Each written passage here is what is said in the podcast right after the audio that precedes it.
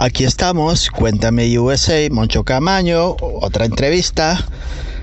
Y esta semana vamos a charlar con Naughty Gold, un cantante, compositor nacido en las Islas Canarias, en la isla de Gran Canaria. Eh, hace música soul, RB, un poquito de electrónica, un poquito de aquí, un poquito de allá.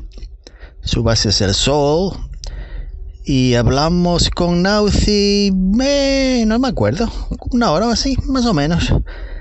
Y bien, bien, siempre bien, ¿de qué me puedo quejar? Las entrevistas eh, eh, se hacen y disfruto de ellas y nada más.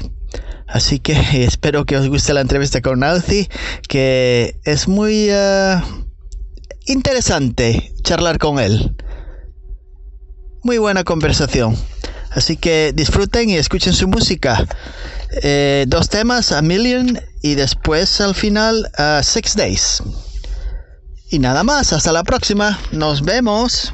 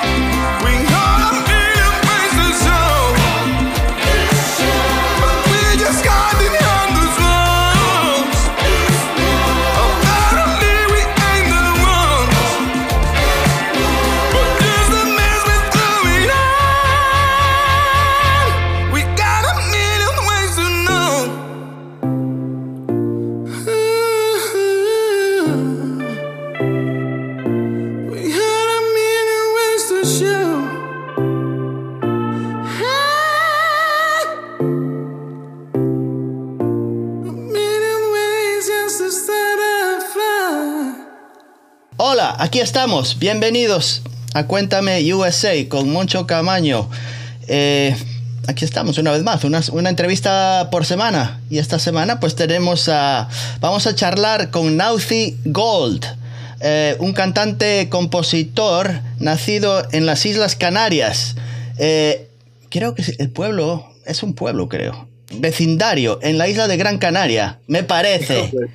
Sí, sí, sí. Que a veces yo hago, hago investigaciones y yo no soy detective y a veces me equivoco. ¿Qué le vamos a hacer? Creo que vecindario queda en la costa, me parece. Y hay muchas tomates y hortalizas y cantantes, creo que también. Así que tenemos a Naughty Gold allá en Gran Canaria. ¿Qué tal? ¿Qué tal? ¿Cómo estamos? Pues sí, la verdad que sí, de vecindario y muchos tomates. La verdad que sí. Y, zona costera, sí. Zona costera, o sea que hay mucho, mucho mar que ver. Eh, pues eh, Naughty, eh, lo escuché, como siempre suele ser, hace unos meses, unos temas que me llamaron la atención, sobre todo su voz, una voz muy especial. Eh, Nancy hace soul music, RB, jazz, un poquito de electrónica y todo mezclado. Eh, tiene muchos matices y vamos a investigar, vamos a saber qué es lo que hizo, cómo llegó a estos, a estos lares de, de la música y porque hay muchas cosas que, he investigado de él y todas son muy interesantes. Así que, Nauzi, explícame, eh, comenzaste la música muy bastante joven, ¿no? Sí, bueno, yo empecé a tener bandas, lo que pasa es que antes yo tenía no, no sabía ni idea de música y lo que hacía era pegar gritos en bandas de, de hardcore punk. Y empecé con 17 años, empezaría, tendría mi primera banda, que éramos yo y mis amigos haciendo ruido literalmente. Estabais, muy, era, estabais muy, muy enfadados, agresivos, ¿no? Porque el punk y el hardcore tiene... ¿Erais un poco antisistemas con vuestras letras? éramos un poquito angustia adolescente, la verdad. Sí, sí. Pero sí. Y de ahí nada, de ahí ya cuando pasaron un par de años empecé a interesarme por, por aprender música como es y hmm. empecé a tomar clases de música, de canto y tal. Hmm. Y nada, ahí me decidí por el canto. A mí desde siempre me ha gustado mucho toda la música soul. Eh, por ejemplo, Otis Redding es mi cantante favorito desde que tengo uso de razón. Sí. Y, y fue un poco, bueno, me gustaría intentar o sea, yo siempre pensé que nunca podría llegar a cantar ese tipo de música y tal. Hmm. Pero bueno, eh, eh, quería darle un, intento, ¿no? Y, hmm. empecé a, prepararme, a estudiar. Y mira, al final, la verdad que he tenido suerte en ese aspecto. Me una, una beca para irme a Los Ángeles a estudiar. Estuve hmm. estudiando en Londres y aún con eso, pues mantuve las bandas con las que iba teniendo. Sí. Hasta que, hasta que eso, fui haciendo como el cambio de estilo totalmente Mm. Y, ya me empecé a hacer yo mi propia música porque no tenía gente con la que tocar este estilo. Y, ahí, pues, mm. más o menos este es el paseo. ¿Y cómo, tu familia no más cercana no se dedicaban a la música, no? ¿Cómo, cómo hiciste para hacer estos viajes eh, desde Gran Canaria a Londres? Porque eso, eh, ¿tenías algún amigo, algún familiar allá en Londres, por, por o fue cosa tuya toda? Eh, fue cosa mía, la verdad es que soy un poco loco en ese aspecto. Hmm. La primera vez que me fui a, Estados Unidos, la primera vez que me fui a Londres, hmm. fui sin conocer a nadie allí, sin nada. O sea, fui, conseguí un contacto, me conseguía un, un piso de alquiler en Londres. Sí. Y, y, eso fue lo que hice. Llegué, me dieron las llaves, me metieron un piso que parecía ah. una comuna. Sí. Y, y, luego más adelante, cuando pude, me moví de piso y ya mantuve ahí hmm. una vida más normal. Mm. Y, en Los Ángeles fue un poco igual. en Los Ángeles, fíjate, lo curioso y la suerte que tuve es mm. que yo conocí a un chico de por la música, por el, digo, por la banda y tal, que tiene una banda en México. Y cuando le dije, y nos hicimos súper amigos a través de internet, yo a ese chico no lo he visto nunca en persona. Ya. Y cuando le dije, me voy a mudar a Los Ángeles porque me dieron una beca para ir a estudiar alemán y tal, eh, me dijo, oye, mi primo vive allá, ¿por qué no le llamas y así él te ayuda? Hmm. Y fue un poco de, bueno, pues, pues a ver, y cuando fui la primera vez, eh, hablé con él y el chico, la verdad que no, o sea, nos conocimos, nos caímos muy bien. Hmm. Y al final eh, su familia se convirtió casi en mi familia, yo la llamo mi familia mexicana, ¿no? Porque, te ah. digo, increíble cómo se portaron conmigo. Así que tuve esa suerte, me, iba a lo loco yo solo, pero hmm. siempre tuve un puntito de suerte en ese aspecto. ¿Qué te iba a decir? Eh, Los Ángeles es una ciudad muy lleno de, matices, es bastante diferente. ¿Qué diferencia encontraste entre Londres y Los Ángeles? ¿En cuestión cultural o cómo se comportaba la gente contigo o algo? ¿Qué es lo, ¿Notaste alguna diferencia además de hablar inglés con otro acento? Eh, pues, a ver, ¿cómo te puedo explicar esto?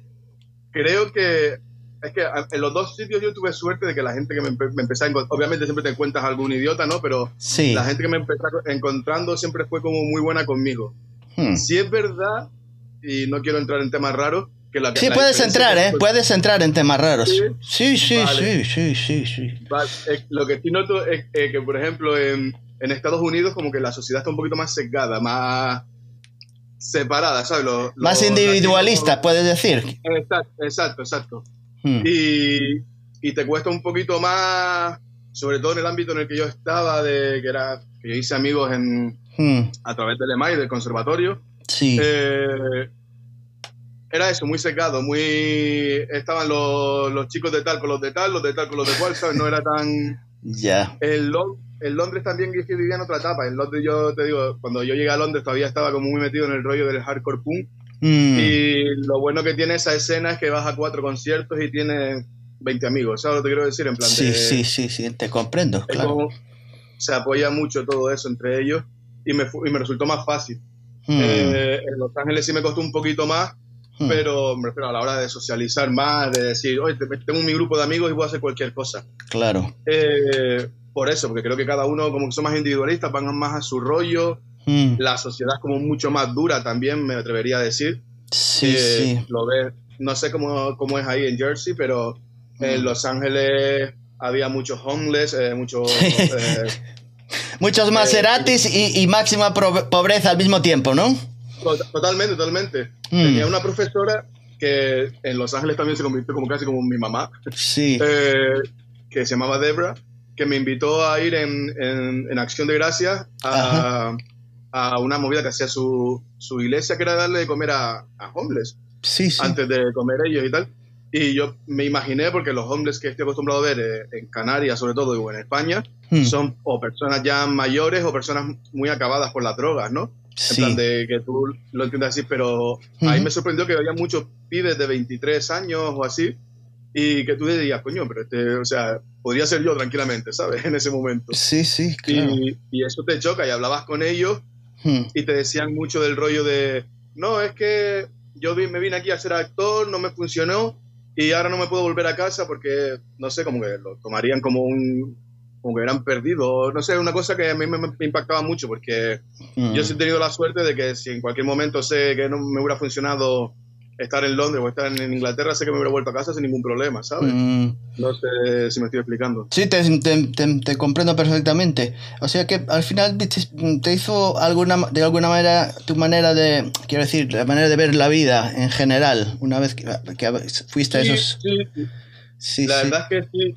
aparte de que, es valiente tomar ese tipo de actos, en plan de que por tu sueño o por lo que sea, te muevas de, aunque sea de una ciudad a otra, mm. pero pero sí, y ya a nivel artístico, pues la manera en la que se vive la música comparada con la que yo he visto en Londres o tal, es otro rollo, sobre todo, te digo, la música soul, la música que es donde lo que yo estaba más metido cuando estaba en Los Ángeles. Sí. Eh, yo qué sé, estaba en, en, un concierto en una iglesia y una persona se levanta y empieza a aplaudir en medio de la canción de, de lo excitada que estaba. Claro. Eso no, es, ese tipo de dejarse llevar por el feeling de lo que estás escuchando no pasa tanto aquí. O, o el rollo de a lo mejor estás cantando algo, o, yo le enseñé a mi profesor una letra de una canción que tenía que hacer, no sé qué tal, sí. y te preguntaba el porqué de esas cosas. Que te, prefiero, eh, tiene muy ligado lo que haces con el artista, y eso mola, porque muchas veces aquí es como, o no lo entiendo, o no lo, he visto yo que no sea tan ligado, ¿no? Mm. Eh, tu herencia cultural está muy presente en, tu obra musical, ¿no? Eh, eh, ahí, de ahí tu primer EP se llamaba Raíces. Em, salió en, en el 2020, 21, ¿no? En medio de la pandemia. Sí, sí, salió en una época un poquito rara, que todavía está, estamos así. Hablando de tu herencia cultural, porque eh, tu nombre es Naucet, ¿no? Naucet. Es un nombre eh, bastante común, no es tan común, pero sí, en, las Islas Canarias es común, ¿no? Eh, en Galicia, por ejemplo, no conocía ninguno, pero si hablamos de las Islas Canarias, tienen una interesante, bastante interesante historia, aunque a veces no, no muy agradable, ¿no? Se puede decir que si, vamos a, a los antepasados, cuando llegaron los europeos ya había gente viviendo allá, viviendo, ¿no? Los, eh, los, nativos, ¿no? Claro, en las Islas Canarias, antes de que llegaran los europeos, había, estaban los lo que llamamos ahora aborígenes, que, que, son amasí, que son gente que venía, que venía del norte de África. Eh, lo que pasa, no se sabe cómo llegaron a las islas, pero bueno, que está claro que eran parte de Amasí porque las pintaderas son iguales, las costumbres son iguales, entonces se sabe que es ese pueblo. Eh, entonces, lo que yo intentaba, o lo que yo intento siempre meter, es algo de conciencia sobre eso, porque en Canarias tenemos un problema de que ya no solo, al final la historia es historia, ya pasó y... Claro.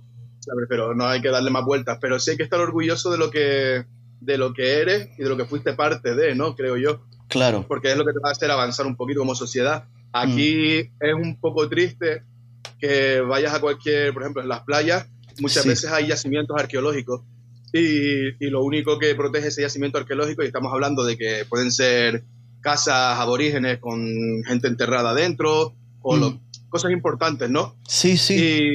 Y, y lo único que, te, que lo, te separa de la, de, de, la gente es un palo con una cuerdita, ¿sabes? Es como, coño, qué triste que, que tratemos así nuestra historia. Entonces yo siempre... Pero, no, si es, eso es porque no le dan el valor a, la, gente aborígena de esa época, como que no cuentan para ellos, yo no, no, no tengo ni idea, ¿no? Como diciendo que está, que, como que los, los blancos, no, puedo decir blancos, los europeos son los que cuentan aquí en la isla, más que los... Eh, no sé, no sé, no sé, a lo mejor me estoy... pero eso, es un poquito, a mi, a mi modo de ver, un cuento, quiero decir. Sí. Eh, eh, tenemos, los, aborígenes tienen cosas importantes. Hace nada salió hasta un documental en la televisión española de las momias aborígenes. Tenían, un, estilo de, momificación distinto al egipcio, mm. pero que era igual de bueno, o incluso había momentos que decían que en, ciertas cosas era mejor. Sí, sí, Me refiero, que tiene, muchos valores, aparte de, bueno, de, de toda la simbología masij, de todo, mm. de todo esto ¿Qué te iba a decir? Los, los, nativos no, le llamaban guanches, guanches, pero no eran guanches todos, ¿no? En cada isla tenían sus propios, los denominaban con otros nombres, ¿no? Yo qué sé. Gomeros de Gomera o yo no sé. Exacto. Los guanches son los de Tenerife.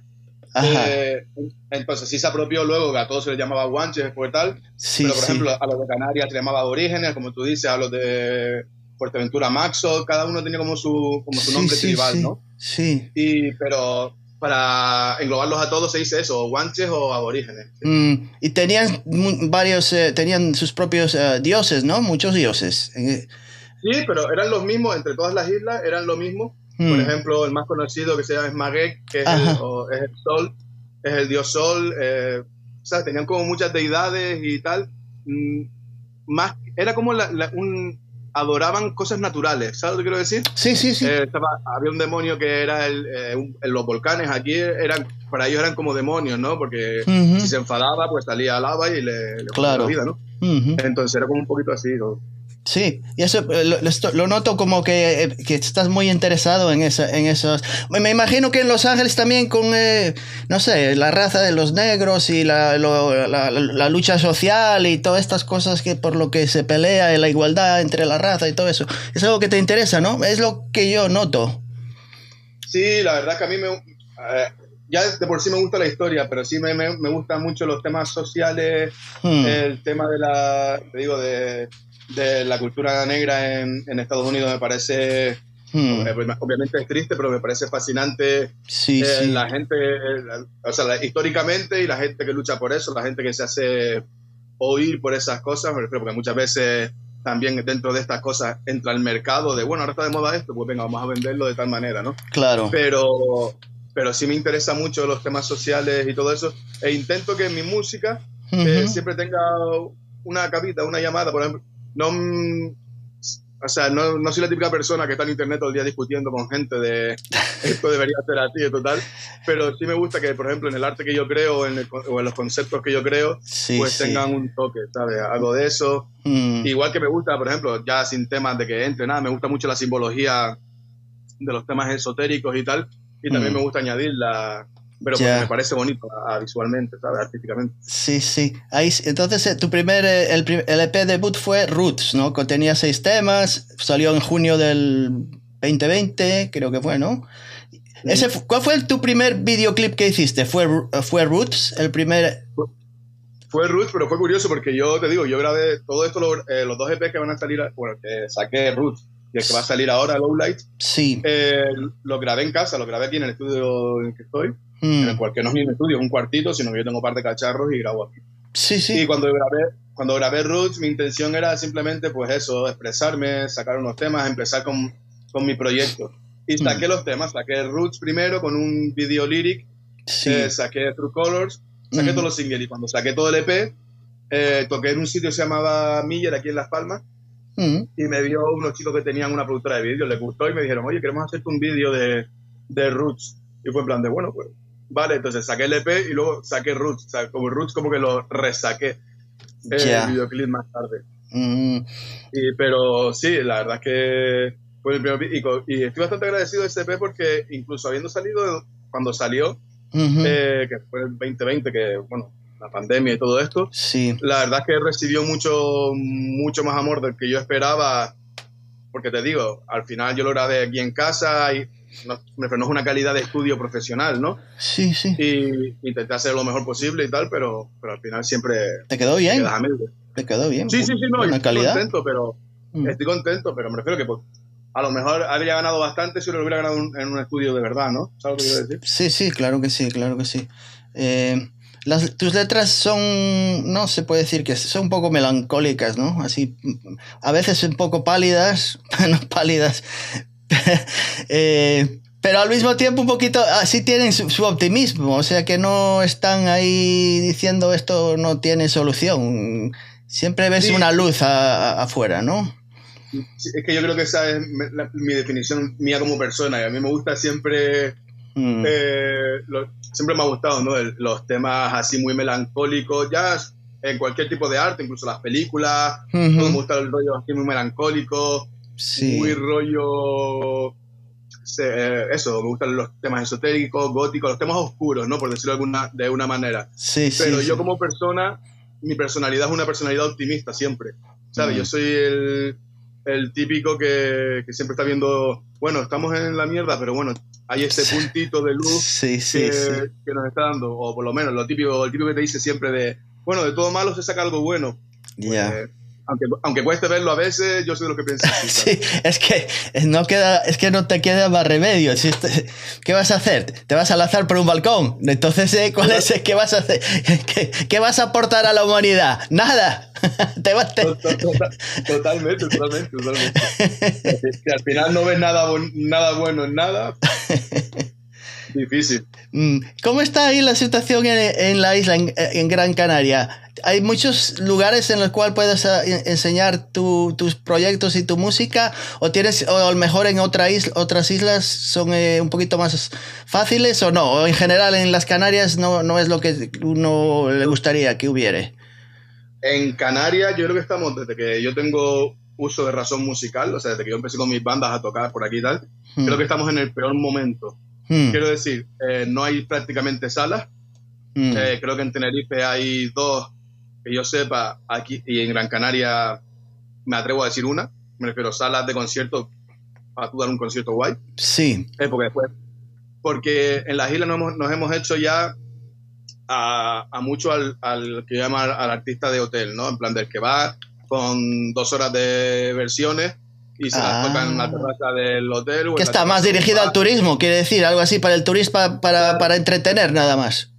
Exacto, entonces que a mí me parece de lujo, ¿no? Cada uno puede hacer lo que, lo que quiera. Hmm. Pero a la hora de escena musical, yo creo que está muerta, porque sí es verdad que últimamente, o a los últimos años, se han hecho como más festivales de música, pero esos festivales al final es eso, te vienen, y estoy, estoy hablando no porque me parezca mal, sino a la hora de ser un artista canario con una banda en Canarias. Sí. Eh, te viene, al festival te vienen seis bandas de la península y una de Canarias si tienes suerte. Y, Mm, ya. y a veces ni una. Entonces, como, sí, hay muchos festivales, pero que apoyen a la cultura musical canaria, poca. Entonces, yo siempre lo que he intentado con este proyecto, Mm, eh, sí, yo siempre que me dan para tocar aquí, eh, cualquier ayuntamiento que me invita a un evento cultural voy a ir, porque al final me gusta tocar en mi isla y, sí, y que me vean mis amigos y tal. Sí. Pero siempre, voy a, siempre intento tirar a, a la península a tocar, a, Mm, a, donde me, a donde me llamen prácticamente, ¿no? sí, Es sí. más, creo que a día de hoy, bueno, no, ya, ya lo pasé, pero hasta hace poco, hasta hace hasta principios de año, creo que había dado más conciertos en la península que en Gran Canaria. Mm, claro, me imagino que en Madrid hay muchas más salas, hay muchas más oportunidades que... Claro, encima los chicos que la- los chicos que tocan conmigo normalmente son de Madrid y te digo, justamente antes de la pandemia, que fue cuando el momento que más fuerte tocando estábamos, nos salía a Madrid, Granada, entonces aprovechamos los fines de semana casi siempre para hacer cosas. y que luego paramos, ¿no? Pero, pero bueno, la verdad que en, en- voy a hablar de Gran Canaria, que es la que mejor conozco. sí. El tema de la escena musical lo, lo, llega- lo llegaba hablando con unos amigos hace nada, Mm, que es súper triste porque antes, te digo, cuando yo tenía eso, mis primeras bandas, mm, eh, te podías hacer ocho o nueve conciertos con salas nada más de la isla. sí. ¿sabes? Y eso estaba guay porque te mantenía activo, porque si no Claro. tocaba este mes allí, el otro mes en no sé dónde, tal. Sí, sí. Pero ahora no sé cómo lo están haciendo las bandas alternativas, Mm, porque no veo sitio, ¿verdad? no hay donde... Mm. Mm. Hablando de tu próximo disco, en el mes de marzo publicaste el tema A Million. Eh, con- me gustó mucho tu videoclip de ese tema, eh, muy psicodélico, parece así de los años 60, a principios 70. Ahí hay un montón de... de- ¿qui- ¿Quién es ese, vídeo? ¿Con, quién participó? ¿En- ¿Quién, quién fue el, el- el- el productor del vídeo? Pues es un chico de. buah, siempre me- no sé si es Filipinas o Indonesia, pero bueno, en uno de esos, en uno de esos Sí, dos, sí, perdón. sí, de, la, de Que tiene una, una, una pequeña empresa, se llama BN, BNMPT. Ajá. Y, y nada, y lo contacté porque había visto cosas que había hecho. Y le comenté, en plan- justamente lo que me dijiste, oye, que era un rollo muy psicodélico para este vídeo, no sé qué tal. Sí. Le mandé el tema, le mandé las letras. Él me dijo, va, quiero, ¿te parece si hacemos algo así con muchos colores? No sé qué. Y, y le dije que sí, cuando me lo mandó, me encantó, la verdad. Me encantó. Sí, sí, Y- muy bien. porque es lo que estaba buscando un poquito para eso, muy psicodélico. Sí, muy bueno, muy bueno, me gustó mucho. Eh, Mm. pero antes en el, en el 21 ya habías publicado un single, el de Crowns, ¿no?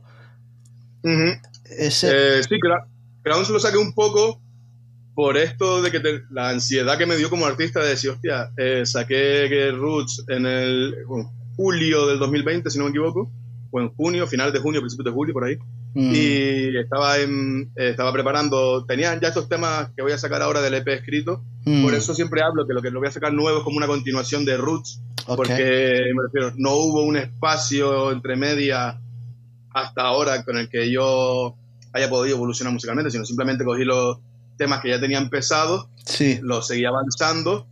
Y sí es verdad que aprendí muchas cosas de que no me gustaron de Roots o que sí me gustaron y entonces me fue más fácil, ¿no? Ujú, Pero entonces estaba en ese momento en el que había sacado Roots hace un par de meses sí, y, y dije, bueno, necesito sacar un tema porque si no la gente ya va a pasar de mí, no sé qué, no sé cuánto, se va a tal. olvidar, sí. Y claro, es que hoy en día ves a artistas que sacan esos temas cada tres, cuatro meses, con la diferencia de que, claro, a lo mejor la música que hacen ellos es como mucho más sintética y, Ya, por ejemplo, a mí, a, mí, a mí grabar un tema me cuesta tiempo, porque eso, primero la inspiración, segundo que te digo, yo grabo la guitarra, yo grabo el piano, yo grabo las voces y me grabo yo solo, entonces hay veces que mm, me sobrepasa la vida, ¿no? En plan de tener que estar pendiente de aquí, pendiente de allá y no te sale. Entonces me tardo más. Y saqué Crowns por eso, justamente, porque digo, bueno, me hace falta sacar un tema y quiero sacarlo. Y como te, Crowns era el que más avanzado tenía Mm. y me estaba gustando mucho. Y dije, bueno, pues voy a, ti- a tirar por aquí. Sí, un buen, hiciste también un vídeo, ah, videoclip ahí, que está muy interesante también, bastante. Eh, Sí, eh, para el videoclip eh, estaba hablando con un, con un artista de Fuerteventura, eh, un chico que es pintor, hace vídeos y tal.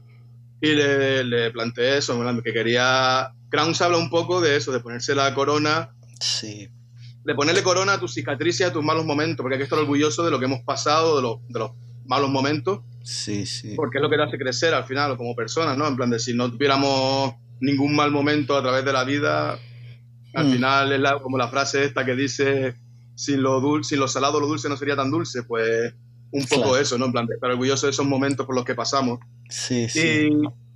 Y, y para enfocarlo en el videoclip, porque también todavía estábamos un poco en época de pandemia ahí, y no podíamos hacer cosas muy locas, pues la idea era esa, coger eh, como vídeos de archivo de momentos sociales importantes y, y, y, enfocarlo a través de la, de la sociedad, ¿no? Que también pasa, de que momentos importantes de la sociedad es lo que hace crecer a la sociedad una sociedad mejor, ¿no? Sí, sí. Y, y esa, esa, era la idea del de, Sí, muy bueno, muy bueno, muy buenas imágenes. Eh, mm. Después, ¿qué más sacaste? El último single para, para Lowlight se, se titula uh, Six Days, ¿no? Seis días. Ah. Ese es una canción bastante. No, eh, una situación de soledad, un, un, amor ahí medio perdido, ¿no? Algo así. Es uno de mis la, temas favoritos, te, si te digo la verdad. Six ah, Days. Sí, sí, sí. La, la, verdad que con, con Six Days, eh, la temática es un poco. Cuando yo lo escribí, era un poco de reírme de mí, de, de lo que hablábamos antes, de lo otro. Hay muchas veces que al, al gustarme mucho la, melon, la, melancolía, lo que no sé qué, tiendo sí. al dramatismo. Sí. ¿no? Y muchas veces lo enfoqué en la cuando nos pasa a día de hoy, cuando éramos más, más pibitos, sí. de que te gusta una chica y, y, la chica pasa de ti y parece que el mundo se te va a caer encima, que ya no hay sentido para nada. Yeah. Y era un poquito, un poquito eso lo que, en lo que se basa la canción, irónicamente hablando, ¿no? En plan de... Yeah. Lo intento ironizar mucho, pero, pero sí, va, va, va ¿Por qué escogiste Six Days y no Seven Days? Ahí había un límite ahí de tiempo que... sí, no, la verdad que no sé, me salió Six Days. no sé, será que mi subconsciente tomó el domingo como ya de descanso. Y ya, para... ya, ya, muy buen, muy buen tema. Me gustó mucho uh -huh. cómo está hecho. Eh, es, el disco este que tienes eh, eh, en mente, ¿cuántos temas eh, va a constar? Eh, ¿De ocho, seis, siete, ocho temas? ¿Cuántos temas? hay una, son ocho temas mm. en los que está incluido Six Days y A Million, pero okay. sí es verdad que como, como bonus track añadí una versión remasterizada de Crowns. Entonces serían como nueve temas, pero al final Crowns no forma parte del concepto del, yeah. del EP, del LP. Pero mm. serían ocho temas, uno es una intro, la verdad, así que no sé si, si vale, es una intro de un minuto. Ya. Pero bueno, que, sí, que sí. también está ahí. También está ahí. Eh, ¿Qué te iba a decir? ¿Te preguntan mucho por qué cantas en inglés y no en castellano? ¿Te, te hacen esa pregunta? Yo no te la hago porque, pero no, porque me, no te nada especial en no, cantar en inglés. Claro, sí me la hacen y, y es más, en, en Lowlight, por presión social, ya voy a meter a un primer tema en castellano a ver qué tal. Pero sí me la hacen mucho y yo siempre digo lo mismo, es que de toda la vida he sí. estado acostumbrado, toda la música que he escuchado yo prácticamente, no toda obviamente, pero el 95% ha sido en inglés siempre. Y, y, cuando yo empecé a escribir mis temas propios, hmm. estaba en, en, Los Ángeles y se los enseñaba a mi profesor y siempre lo escribía en inglés porque ya era como la inercia de todo, ¿no? Hacías cualquier cosa, lo hacías en inglés ya para, para hmm. tal. Entonces ya cuando fui a escribir eh, Roots, el primer EP, ya por inercia me salía todo en inglés. Y segundo, es que me parece muchísimo más fácil a la, como cantante sí. cantar en, en, inglés, porque tienes menos tropiezos en la voz. Eh, sí. O sea, cuando, está, cuando estás hablando en, en, castellano, en español, estás todo el rato con el... Sí, Entonces es como mucho más difícil meter a mí me resulta más difícil meter melodías así. ¿no? Sí, hasta se te traba la lengua a veces, ¿no? la otra tiene una armonía más, sí, diferente. Claro, el inglés te da más pie a a regocijarte en, en las notas. a extenderte, a extenderte más en las vocales, ¿no? Mm. Exacto. Mm. Que te iba a preguntar algo así. Te iba a preguntar, ¿te consideras una persona social o te gusta, te gusta estar siempre acompañado o te puedes pasar largas horas eh, o a lo mejor días sin ver contacto con la sociedad? ¿Cómo eres tú? Yo soy lo, lo segundo, me cuesta socializar un montón. Sí. Eh, no, si, estoy, si, es verdad que si estoy a gusto en un sitio, me refiero, si estoy con una persona o con un grupo de personas y mm. me hacen sentir a gusto, aunque no las conozca, voy a interactuar. Mm. Pero me cuesta mucho eso, que a mí a lo mejor me viene alguien y me dice, oye, voy a salir con mis amigos, ¿te viene? Hmm. Y ya no es porque no me apetezca no tal, sino porque me cuesta mucho de... arrancar una, a lo mejor arrancar una conversación, como de, qué vamos a hablar. Exacto, exacto. Claro, toda, mi vida también, ha sido un poquito, por, te digo, que por mi gusto, yo de temas eso, muy melancólicos, muy no sé qué, tengo como mis gustos muy marcados, que además son como gustos muy atípicos. Entonces me cuenta encontrar gente con la que poder hablar de, de, cualquier cosa, que después, a ver, yo soy muy abierto en el aspecto de que me gusta hablar de, de todo, ¿no? Sí. Pero sí el encontrar esa confianza para estar a gusto o para que me convenzas para salir de casa y no esté en casa tocando la guitarra o, o haciendo cualquier cosa, sí me cuesta, soy, me cuesta ser sociable. Mm. Me puedes llamar, no hay problema. Yo tampoco soy muy sociable.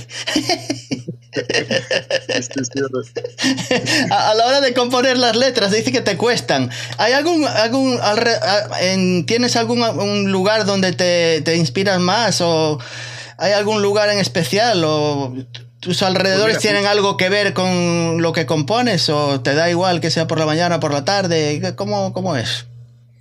A ver, yo siempre noto que lo que me sale mejor es por la noche. Hmm. Porque después, pues, lo que sí es verdad que hago trabajo de hormiga por la mañana. Quiero decir, yo soy la típica persona que se despierta muy temprano, eh, se acuesta muy tarde y se despierta muy temprano, lo cual es fatal. Pero, pero me despierto temprano normalmente, hago lo que tenga que hacer y me subo aquí al estudio y me pongo a, por ejemplo, si anoche se me ocurrió una letra y un riff, pues hmm. intentar avanzar eso. Hmm. Normalmente me cuesta mucho más por las mañanas que eso avance de manera fructífera y por la noche sí me siento más en mi mood de, de cualquier cosa. Aquí en el estudio que tengo fuera tengo una terraza con, con césped y tal, entonces me pongo fuera y la noche me, me espabila más a la hora de componer, la verdad, mucho más. Mm. Y, y, luego eso, sí es verdad que momentos de inspiración te llegan en cualquier lado. Sí, he visto muchos artistas que les pasa también, que lo dicen en, entrevistas, mm. que yo tengo, por ejemplo, el móvil lleno de notas de voz. Sí. Pero no, pero ya hay veces que parezco loco porque a lo mejor se me ocurre un riff y me grabo haciendo pam, parararán, y claro, y al día siguiente o al par de días cuando vaya a mirarlo tengo que descifrar qué era lo que tenía en mi cabeza, ¿sabes? Claro, claro. Pero, me voy así, a lo mejor eso, te digo, estoy en la playa, hace cualquier se me ocurre algo, me grabo la voz y ya la dejo ahí para cuando vaya a sentarme a componer o algo. Hmm. Si, si, te ofrecieran un montón de pasta, yo qué sé, no, bueno, no vamos a decir millones, pero por ejemplo 100 mil dólares o 100 mil euros, eh, y te dicen, puedes hacer un videoclip con esto o hacer un o hacer lo que tú quieras que esté relacionado con la música. ¿Qué harías con, con ese dinero? Solamente para eso. ¿Qué, qué? ¿Tienes o yo que sé un videoclip en mente que te gustaría hacer un vídeo o hacer o grabar en tal sitio? Hombre, con 100.000 euros la verdad es que aprovecharía para grabar con, con productores y artistas que admiren muchísimo, porque mm. hayan trabajado con, con gente que admire mucho la verdad es que yo pues, lo que peor llevo de todo el tema musical es el tema de las fotos, el tema de los vídeos. Sí. Sé que es necesario, pero no me, no me llama mucho la atención. Ah. Eh, porque a mí el, rollo eh, el rollo ese de, como dicen por ahí, de pasear la cara no me, no me gusta nada. Eh, siempre lo hablo con esta pregunta parecida, me la hacen muchos amigos siempre, porque yo soy como estoy todo el rato como defendiendo la música más alternativa y dándole caña a, a, lo que es la industria musical y la, y la música comercial, ¿no? Entonces mis amigos siempre me dicen, sí, claro, pero si te ofrecen X, eso, 100 mil dólares por grabar un tema de reggaetón y mucha no sé qué, no sé cuánto, ¿lo grabaría? Digo, coño, en la posición que estoy yo ahora mismo, sí, porque ahora mismo más, poder, me pondría en una situación claro. en la en la que mejoraría mucho mi vida y mi estatus como artista, ¿no? Pero si yo ya tuviera una cosa con la que estuviera contento, que mi, mi, máxima no es nada de famoseo ni nada de eso, mi máxima como músico me gustaría poder tocar en cualquier lado y ganarme la vida tranquilamente, ¿no? Ni exceso ni, locura, simplemente eso. Como mm. artista, yo veo mucho, más muchas porque veo muchos artistas de, de, jazz, por ejemplo, no sé si conoces a José James, un cantante de jazz. He oído hablar de él, pues, sí me encanta porque el pavo viaja por todo el mundo tocando sus discos, es como súper aclamado dentro del New York, pero luego entras a, su Instagram y ves que tiene en una foto 700 me gusta, o así que 700 me gusta lo consiguen amigos míos, yo sé, por cualquier cosa, ¿sabes? Y eso yo creo que como, sería como mi estatus ideal como artista, de, decir, hostia, puedo tocar en cualquier lado y puedo tener como estar súper tranquilo, ¿no? Sí. Entonces, si yo tuviera ese estatus, no aceptaría los 100.000 euros por hacer nada, porque ya estoy en un sitio en el que estoy feliz. Ahora mismo sí, obviamente sí, porque me vendría muy bien económicamente. Además, yo creo que hacer un tema de reggaeton tampoco es tan complicado. Podría sacar temas más rápido, eso es verdad. Sí, sí, sí, sí. Eso es verdad. Sí, sí. Entonces, ¿cuáles son tus planes? ¿Sacar este eh, disco a finales de, año, no? ¿O, el mes que viene? ¿Cuándo? El mes que viene, a finales. ¿El mes que viene? sí, el 30 de septiembre sale Lowlights, el EP entero, con un videoclip del tema que se llama Lowlights, que va a salir como single. y, va a salir todo el EP entero en, redes sociales y tal. Y luego, el, bueno, no sé cuándo, cuándo saldrá esta entrevista, pero hmm. si, si, no, si, no, si no lo he anunciado antes, pues mira, exclusiva. Eh, ¿Va a salir mañana o pasado? Ah, pues va a ser exclusiva. Pues el 14 de, de octubre. Sí. Eh, presento, presento, el EP en, la sala Contra Club en Madrid. Ah, en Madrid, sí, sí. Sí, va a ser la fiesta de presentación de, del EP. Y, ah. y, bueno, después de eso tenemos planes de. Estamos intentando terminar de cerrar una, una pequeña gira en México con, ah. con, las chicas de. Bueno, con Natalia, la chica de Luciana Magenta. Sí, sí. Intentar hacer una, una, una gira en México, que espero que sea en noviembre y muchos planes de presentación de, en conciertos y promos. La verdad que estoy súper contento. Sí, México es un buen lugar. Ahí, ahí, mm. Creo que hablando de Natalia, ella conoce bastante bien esos, esos, esos lugares. Eh, pues eh, esperaremos a escuchar todo tu, tu disco, los ocho temas y el de un minuto, que también cuenta. vale, Todos cuentan. Eh, pues te iba a hacer una pregunta. Eres una. ¿Te gustan mucho los talismanes, los cristales y eres una persona que lleva siempre pulseras o algo así contigo? Yo o sea, al escenario siempre llevas algo en especial o te da igual, ¿qué es? Eh, sí, soy una persona muy, te digo, que me encantan los temas esotéricos, me gusta mucho visualmente, eh, las imágenes que impactan y tal. Me, sí, me gusta, por ejemplo, espérate, te enseño llevar anillos. Eso, el anillo ya te lo he visto varias veces, sí. Ah. Pulsera. Entonces, me gusta, pero no soy una persona que sea como, uy, si no tengo esta, esta pulsera cuando toque, eh, me va a ir mal. Al mm. final yo sé lo que puedo hacer, de lo que soy capaz, de lo que no, y intento siempre jugar ahí, ¿no? Pero sí me gusta llevar cosas y yo qué sé, si voy a algún sitio y me dice, ay, esto da buena suerte, digo, ay, a ver, y me pongo a verlo me llama mucho la atención, pero no soy, ya. no soy una persona, la típica persona que se deje llevar muchísimo por eso, ¿sabes? No, por lo que te quiero decir, no eres de los que lee el periódico, algunos los, los horóscopos o cosas de estas que te dice, hoy vas a tener un día estupendo y todo te va a salir bien. Y...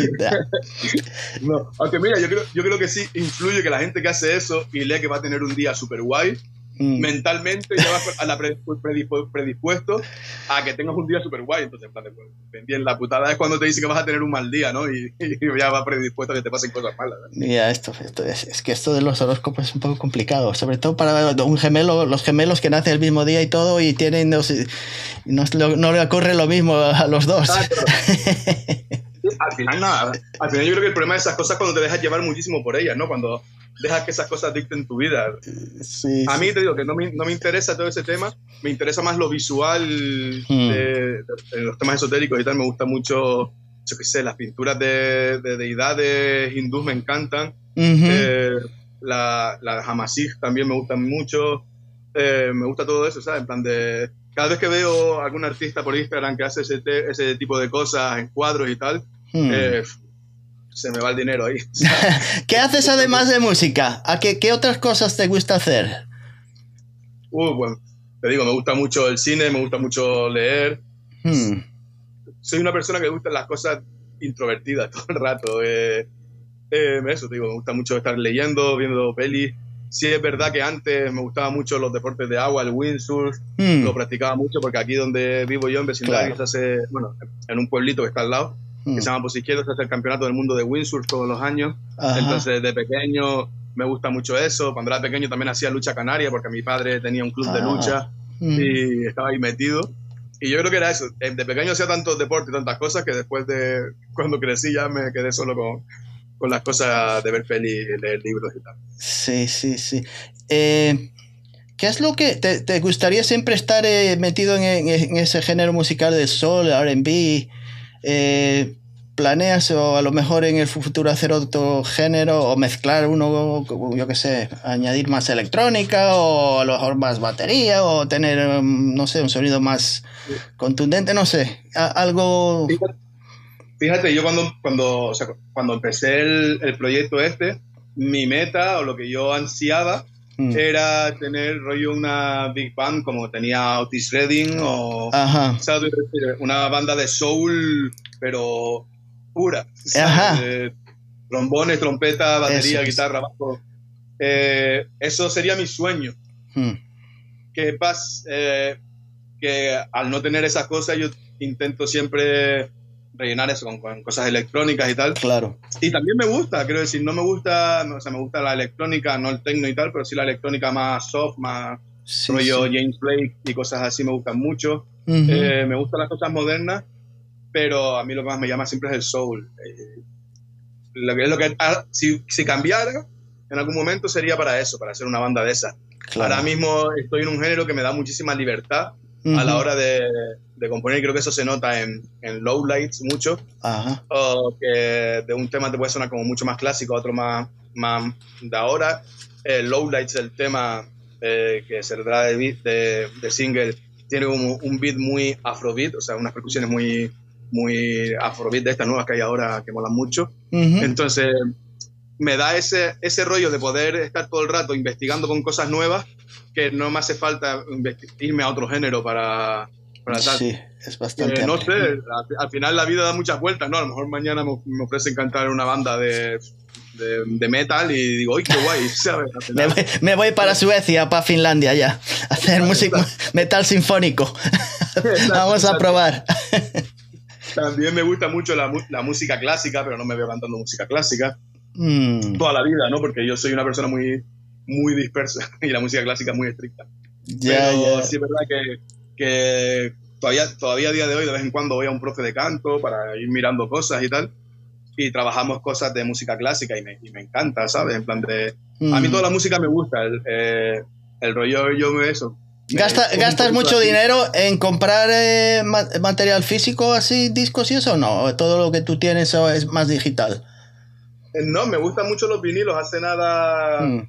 también justamente, eh, abrieron una tienda de vinilos aquí en Las Palmas, nueva, y me fui a echar un ojo y ya te deja la pasta. Y mira que son cosas que lo, lo que decía, las puedo encontrar en internet, pero al final tiene un gustito diferente el levantarte, ponerte tu vinilo y escuchar la música por la mañana es a ponerla desde el móvil, es, distinto. Así que sí, yo gasto mucho en, los libros de biografía de artistas, también me encantan. Hmm. Eh, aunque sea el mismo artista, tengo como cuatro o cinco libros de, de la vida de Nina Simone, el, el, de ella propio, y otros que han escrito los artistas. Me, me gusta mucho todos esos temas al final son, los, tomo como temas históricos, ¿no? Pues están aprendiendo un poquito de la, de la, historia del momento en el que ellos vivieron y aparte de la historia de su vida, Sí, sí, muy interesante. Sobre todo la vida de Nina Simón fue bastante revuelta. Sí, sí, la verdad, locura. Sí, sí, sí. Pues eh, esperemos que las cosas vayan por buen camino. Eh, de momento te, te, quedas en las islas, ¿no? ¿No tienes planes de, de mudarte en un próximo futuro o no? yo estoy abierto eh, a, mudarme en cualquier, en cualquier momento. ¿Qué hmm. pasa? Que me gustaría que cuando me mude pueda tener la seguridad de que voy a estar haciendo la música. Quiero decir, hmm. mudarme para, para malvivir o para dejar de tocar para poder vivir, eh, no me interesa porque ahora mismo vivo en Canarias muy bien, puedo hacer música y tengo mi trabajo eh, que son pocas horas y me permite hacerlo cualquier cosa. Entonces, no me tal, pero si mañana me dicen, oye, eh, vamos a conseguirte X conciertos al mes para que puedas vivir y mm. te mudas a, a, donde sea, pues yo me mudo sin problema, ¿sabes? Porque no tengo... Ya, ya, me gusta, además. Sí, eres, mm, si hay que mover el culo, lo, lo mueves, no, no te vas a quedar ahí parado. Bueno, pues eh, ya veis, aquí a Nausi. Eh, Nausi Gold. Eh, ahí en Google, solo poner ahí Naughty Gold y ahí aparece sus cosillas. En Instagram, en YouTube, los videoclips que ha hecho, en Tidal, yo qué sé, en Spotify, ahí está todo lo, lo, que ha sacado hasta el momento, todo esto. Ahora es fácil encontrarlo, no hay que estar escribiendo www.tatata, nada, nada. Con poner el nombre de Naughty Gold, que no conozco a ninguno más, o sea que no, sí, no creo que haya mucho. No, no, no, creo que es fácil. Ahí quiero que escuché. Me parece que en Tidal. Además, creo que la música se escucha mucho mejor, mejor calidad que, en, que en eh, Spotify, aunque todo el mundo lo menciona, Spotify. Así que si queréis ver eh, Roots, si queréis escuchar el, el EP que sacó y los singles que ha sacado hasta eh, este año, y al final le saldrá el Low Lights, con ocho temas, ocho o nueve temas, y, y, uno en español. Lo habrá que escuchar, a ver cómo es. Y, y nada, solamente darle de buenas vibras, como se dice por ahí. Que las cosas vayan bien, que, que en Madrid tenga un buen, un buen estreno de ese disco y, y que haga muchos contactos con gente buena, de buena, de buena, que haga buenas conexiones, porque aquí así un amigo mío siempre dice, connections, connections, we need connections, connections. Bueno, pues es la verdad. Es lo más importante a día de hoy, ¿eh? Sí, sí, sí. Aunque a veces cuesta, ¿eh? Porque a veces uno tiene que hacerse el... No sé, bueno, vamos a dejarlo. A me han dicho que a veces que, las conexiones a veces se esfuerzan, que es algo que a mí me cuesta, plan de... Sí, sí, hay, que, hay que explicar y, aunque uno se sienta a veces mal, pero es, verdad.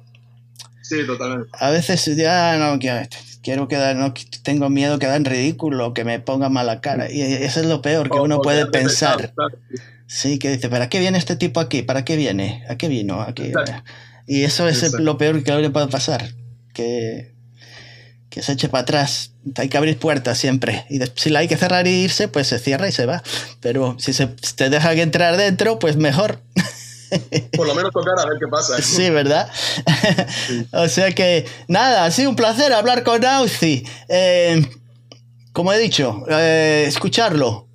No, no puede decir que hace música mala si no sabe quién es tienes que escucharlo y después decir, bueno, me gusta o no me gusta, o a lo mejor eh, si hiciera esto y no lo otro, pues, pero para eso hay que, hay que, hay que parar y escuchar. Y aunque es difícil, tantas bandas y tantos cantantes y tantas cosas, pero Naozi es diferente, lo puedo decir, eh, sobre todo su voz. Eh, no conozco ningún artista español que cante de él como él. O sea que. Así que no, lo recomiendo, echarle una, una, escucha, por favor.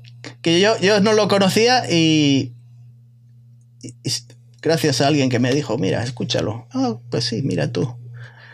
Ahí está Nauzi, Nauzi Gol en Gran Canaria, que tiene la playa muy cerca. Y yo aquí ahora mismo estoy eh, un poquito alejado de una, una, buena playa. Todas son, todas son malas. Las que, bueno, a lo mejor Coney Island ahí en Brooklyn, pero nada, esto es una, una, pura, una pura mierda. Aunque los Ramones cantaba Rockaway Beach y todas esas cosas por ahí, nada, playas de, de, de pacotilla, de playas de pacotilla es lo que hay acá por donde yo vivo, quiero decir. y más tú viniendo de Galicia, que también tiene sí, playas preciosas. Sí, aunque el agua está bastante fría ya en Galicia. Ah, no, no como en el Caribe, pero bueno. Pues nada, muchas gracias a Nauzi por eh, estar aquí un domingo, presentarse y nada más, desearle todo lo mejor y a lo mejor, y si se puede hablar con él en un próximo futuro, en algún tiempo, a lo mejor está ahí en, yo qué sé, en Suecia haciendo symphonic metal y hablamos con él, es el cantante. ¿Quién sabe? Nos vemos, chicos. Hasta la semana que viene. Gracias a Nauzi. Nos vemos. Hasta luego. Oh,